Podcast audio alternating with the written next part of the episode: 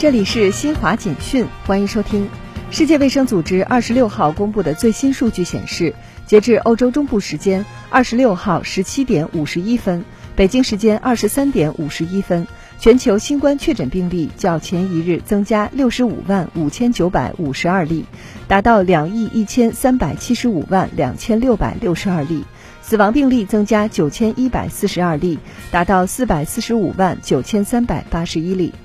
美国中央司令部司令肯尼斯·麦肯齐二十六号说，当天早些时候，阿富汗首都喀布尔国际机场附近发生两起自杀式炸弹袭击事件，造成美军十二人死亡、十五人受伤，另有多名阿富汗平民伤亡。